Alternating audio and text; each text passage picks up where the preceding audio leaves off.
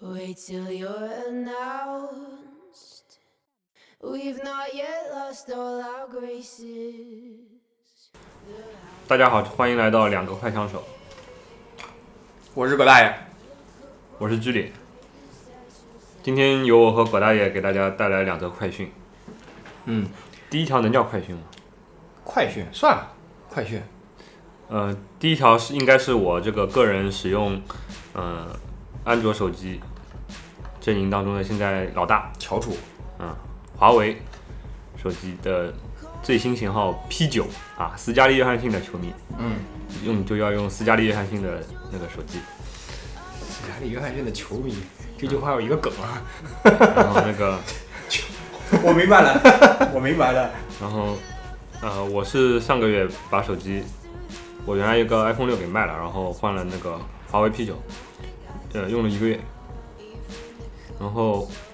这个手机它最大的一个卖点呢，就是它的双摄像头， 双闪，应该市场上现在为数不多的吧？我其他的旗舰机型号里面我还没看到，呃其实双摄像头这个东西呢，是在 HTC 先做了，对，在不是比这个更久远，是 LG 最早的时候做过，LG 做过双摄像头，那个时候那个时候不知道你有没有，就有一段没兴留意，没留意。兴起过一段叫什么吧，就是三大概念：曲面屏、投影手机和双摄像头。哦，那个时候最早的这个曲面屏是非常不成熟的、嗯 l g 最早做过，大规模兴起的时候，实际上也是 HTC 是吃螃蟹的第一人，然后嗯就死了，就是那个 HTC 的 M 八， HTC 反正它那个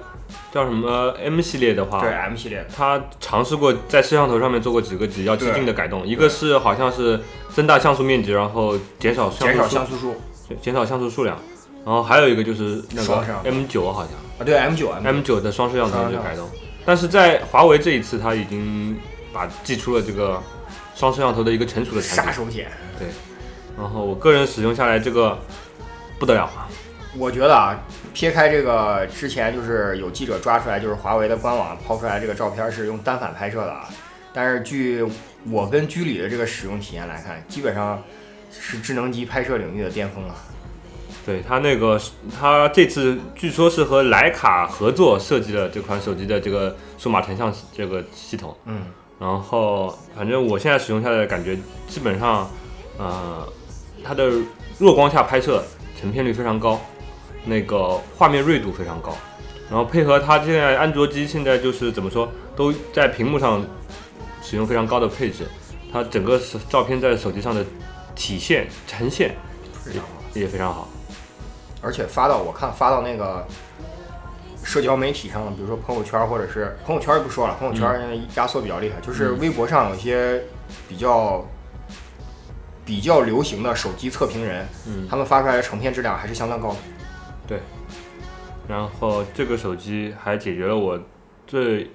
用 iPhone 六过去一年里面最大的一个问题，就是电池那个续航的问题。电池续航问题，以前一度以为我是那个呃手机的超重度使用者，结果发现结果发现是那 个手机电量电偷池跑，尿崩， 是因为电池尿崩的。对电电量偷跑，对，这个这个其实要说一句，这个其实跟呃，跟还是跟安卓的这个先天不足导致的这种工业工业上的这种弥补，就是 增大，因为安卓先天不足就是这个那 CPU 使用控制不好，嗯，所以说就导致这个电池电量问题增大。但华为这一次电池电量其实并没有那么大，现在安卓三阵营千里起面三千毫安起跳一般的。三千左右，但且而且它那个啊，整个你比如说待机啊，或者说续航五小时左右，它剩余电量还是比较高的。对，呃，那个 iPhone 的话，它是从 iPhone 六开始出现了非常严重的这个待机问题对。然后包括冬天的时候，你到苹果店去找人说我的电池那个老掉电，人家还会骗你说，哎呦天冷冻的，不要不要说出真相了，不要说出真相，然后天热的时候，今天四十度，我看看他们今天还掉不掉电，又该说天热热的 天热烧的。烧的，对吧？嗯呃，没不带这样骗人的。然后我这两天用安卓机以后，我真的是这个一对比以后，确实是电量非常扛得住。而且就是这一次的工业设计上，包括这个呃生产质量上来说，也是有一个非常大的提升。所以说我感觉，呃，嗯，我们是第一次在这种短节目里面正算是正式的做一次了广做了一次广告，但是为什么会跟大家就是做到这个广告呢？就是因为剧里确实这几这一段时间的体验来讲是非常好的，对吧？对他，如果说挑几个毛病的话，总总归还是有的。那个 UI 是丑的，那肯定没办法，因为你也知道，就是，呃，在这个视视觉视觉设计还对是视觉设计界设计界的话，那个一个公司它想要超过苹果的话，这个还在短期内还是不是很现实的一个目标。对，所以说也没必要太纠结，反正大家都不如苹果。对对对对，这一点是你要对拉拉到一个平均线上来看，还有就是它安卓系统里面本身的这个适配的问题，现在的话，呃，软件的适配就是运行已经没有什么问题了，但是视觉上还是有很多问题，就比如说它的 logo，哦，不是它的那个就是图标，图标，嗯，图标的那个大小，它的倒角的大小啊，有的都不是统一的，哦，所以说你在安装完以后，你会有的时候会看到它那个图标上面旁边有一圈黑边，就是因为它那个系统这个安卓里面叫主题。对主主主题设置的这个呃图标的这个边框嗯和那个呃这个画这个图标的这个设计师，嗯就是这个应用画这个图标的设计师，他给这个图标设计的这个边框，呃尺寸是不一样的。这也是一个一个问题，对，而且安卓系统里面它还有那种就是不规则图标的这个概念。对它有些应用是采用不规则图标，对，然后它从其实后面那个颜色是根据主题随机填充的。啊，所以说你看上去比较丑一点。我举个例子，就像你看那个，我可以给葛大爷看一下，就是滴滴。你想滴滴它应该是一个非常成熟的一个这个创业公司啊，对对对它请的设计师应该是行业里面比较好的了，已对经。所以说你看它这个图标这个明显的这个比例就不太对，对，就是那个 那个橘黄橘黄色的 D 的那个对占的占的面积比例，对占的比例明显太大了。对然后你还可以看到一些我刚才举的举例的就是有黑边的，啊，现在一时找不到。这个其实这个其实跟你可以看 Airbnb，啊 Airbnb 就是 Airbnb 它一直是这两年在那个呃 iOS 界就是视觉设计上面就是怎么说走在前列的一家走公在前司列，但是它这个图标放到安卓的生态里面就显得非常难看。其实我觉得这一点就我特别想起来，就是你刚刚看让我看那个滴滴的时候，我就嗯想到就是在从 iOS 六转换到 iOS 七，所有的图标全都拍扁的那一刻，嗯，那个 iOS 曾经也出现过这个问题，就是在 App Store 和呃和和啊、就是 i iOS 原生的几个应用里面都会出现，就是内部图形和外部边框出现一个过度的这个膨胀。嗯，这个实际上跟安卓有很大关系，就是安卓谷歌这两年大刀阔斧下决心那个推广这个 Material Design，就是我们所说的扁平化。嗯所以说这个也是一个问题。我哦最后就说一下那个那背后那个颜色填充的那个问题。你看那个锤子的两个图标，那个锤子阅读和锤子便签，嗯，它明显它只做只做了不规则图标。对然后它在对于这个圆角矩形的话，它背后就直接用了一个颜色把它填充掉了。啊，所以说这个也是有有优势有劣势，但是确实是旗舰中的旗舰了，已经对是标，杆对于我们这种有细节方面这种这个吹毛求疵的人。呃，讲究的人来说嘛，是一种痛苦，但是对大多数人来说，这个都不是问题。嗯，行，那么剧里这个分享啊，我们这是广告啊，嗯，尝试着做了一下广告，对吧？ 然后免费硬广，免费因果。然后这个接下来跟大家来做的这个资讯呢，也是最近微博上比较火的一个，除了。呃，我们之前说的保安事件啊，还有最近的，比如说 China Joy 啊等等这些，那个邓巴巴断腿，对邓巴巴断腿啊这些，我们都不想谈。我们想谈一个关于什么呢？关于宗教问题。宗教问题，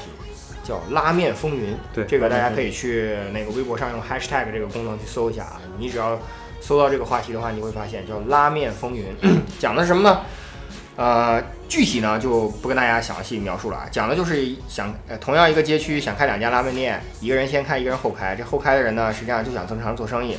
结果呢就被这个不明不明身份的群众遭到了这个围堵和这个打砸。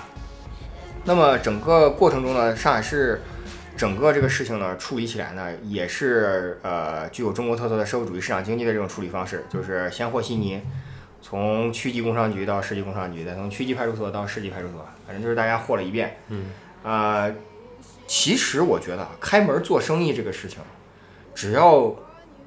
只要别这个伤天害理，我觉得其实有竞争是一件好事。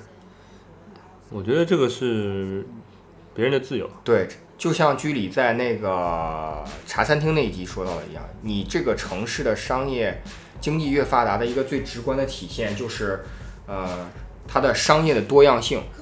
那么，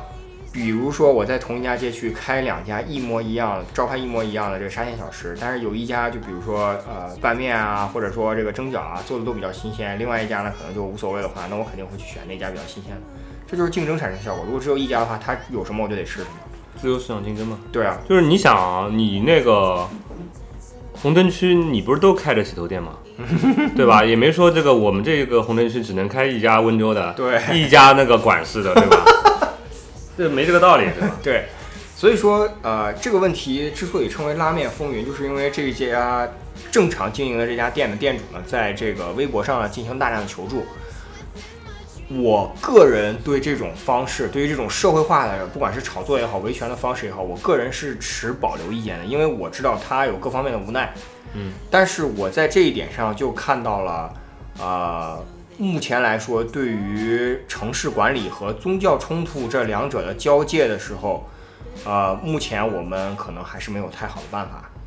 更多的还是要借助本身的这种强有力的宗教组织来做这个事情。可能市场经济这个规律的话，暂时要服从这个，